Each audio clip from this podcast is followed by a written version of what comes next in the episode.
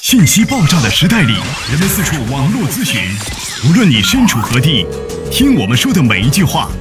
都是一顿资讯大餐。着力给你公信力，服务并呵护你爱车的每一个部件。刘刚，刘刚，刘刚说车，愿做一把尺度，精确的为您测量出一辆车的真正价值。刘刚说车，愿做您爱车的私人顾问。听众朋友，大家好，我是刘刚。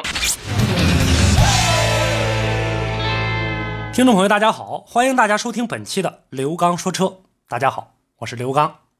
欢迎大家呢在节目进行过程当中呢跟我进行互动，互动方式有很多，大家可以关注微信公众平台“刘刚说车”四个汉字啊，点击关注就可以呢跟我进行互动了。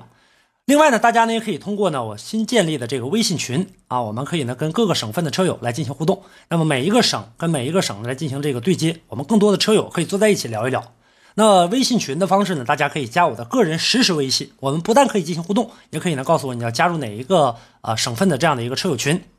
那么大家可以关注我的个人实车微信“刘刚说车”全拼拼音加阿拉伯数字一，就可以进行关注了。以上呢就是我们的互动方式。那么接下来的时间呢，咱们就开启今天的刘刚说车。咱们今天要跟大家呢来讲解呢这样的一个话题。今天的节目当中跟大家来说说呢，就是说冷车难启动，那么都有哪些原因会导致这种难启动呢？天气可以说呢越来越冷，那么在凉的过程当中，很多的车辆呢就出现了一种情况叫启动困难。那么咱们在启动困难当中啊，有很多种现象。你像呢这个在启动的过程当中，呃怠速抖动啊。冷启动、加速不良啊，这些故障，那到水温升高上来之后，这些故障又没有了，那这究竟都有哪些原因会导致呢？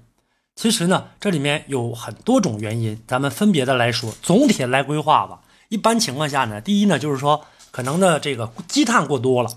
啊，导致呢冷车启动的时候，汽油被积碳吸走一部分，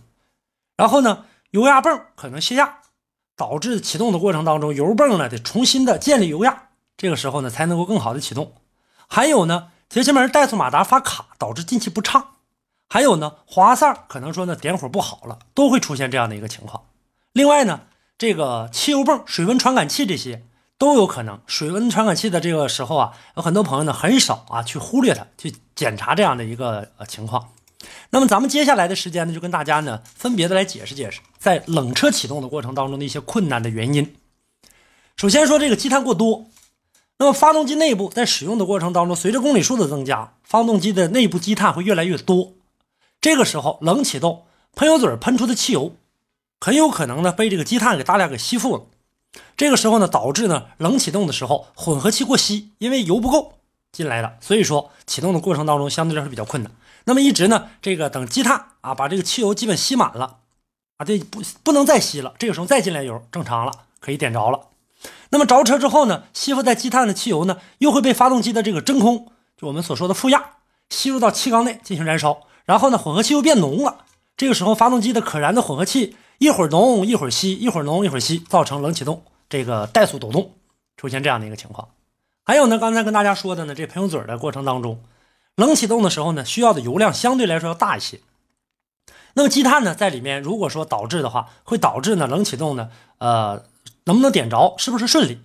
发动机内部的每一个地方积碳呢，都会对发动机正常工作带来不好的影响。比如说呢，这个你像这个燃烧室的积碳过多，那么发动机的压缩比形成了许多的这种的呃制热面，不是早燃就是爆震，出现这样的一个情况。那这样一来的话，发动机的寿命也会受到影响。而且呢，像气门啊，包括呢一些呢这个呃这个胶垫啊这样的一个座圈啊，这上面都会有一些积碳，引起什么气门关闭不严，最后呢导致漏气。发动机启动困难，工作呢没有力量，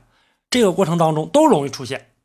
还有呢，什么气门导管了、气门停杆了，这些有积碳了，那么加速气门杆，还有呢这个气门导管的磨损，这是一个。还有呢，还会引起呢气门杆在气门导管内运行发涩，那不是那么顺滑了，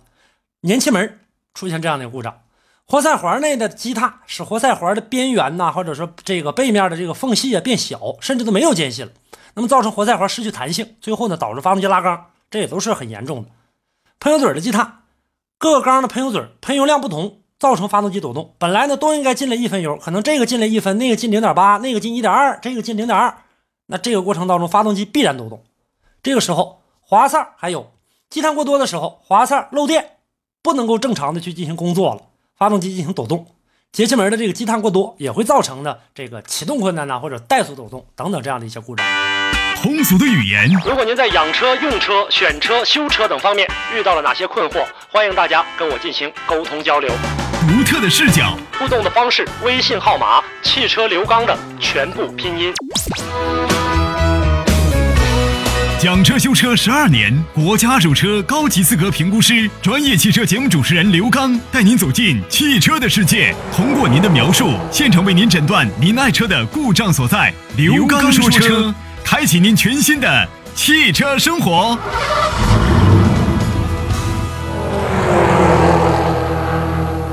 所以说这些问题，还有我们在使用的过程当中，像电瓶当中的这样的一个原因。那么很多朋友在使用的这个过程电瓶的时候，那在用的过程当中呢，一直呢都能打着火。夏天的时候，冬天呢根本就忽略了这个，它已经根本就不行了，但是忽略了它的一个寿命问题。然后电量呢不能够更好的输出，说我这些滑塞什么都正常，所有的什么积碳都没有，那的或者说都很轻，为什么就点不着呢？电瓶在使用的过程当中过来的电量不足，打一会儿的话，可能有很多朋友呢习惯于这样一个习惯，养成了打火的过程当中越打不着越在那这个拧拧住这钥匙门，吭吭吭的一直在这个着火，那这个时候打不着，电量少，或者说一会儿电没电了，这都是有可能的，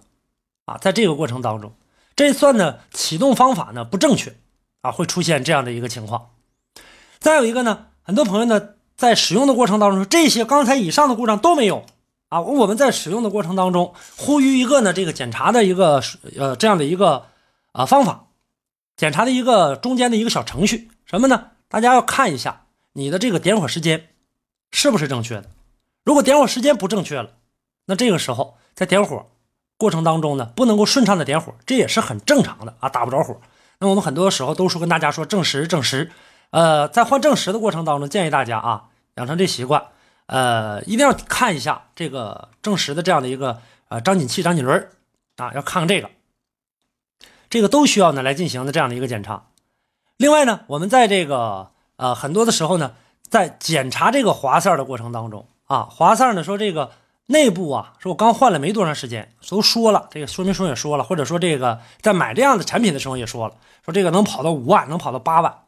咱们车辆不光火花塞，包括什么机油啊，里面的这些其他的一些这个小零配件易损的，或者说呢这种啊起到润滑部件这些东西，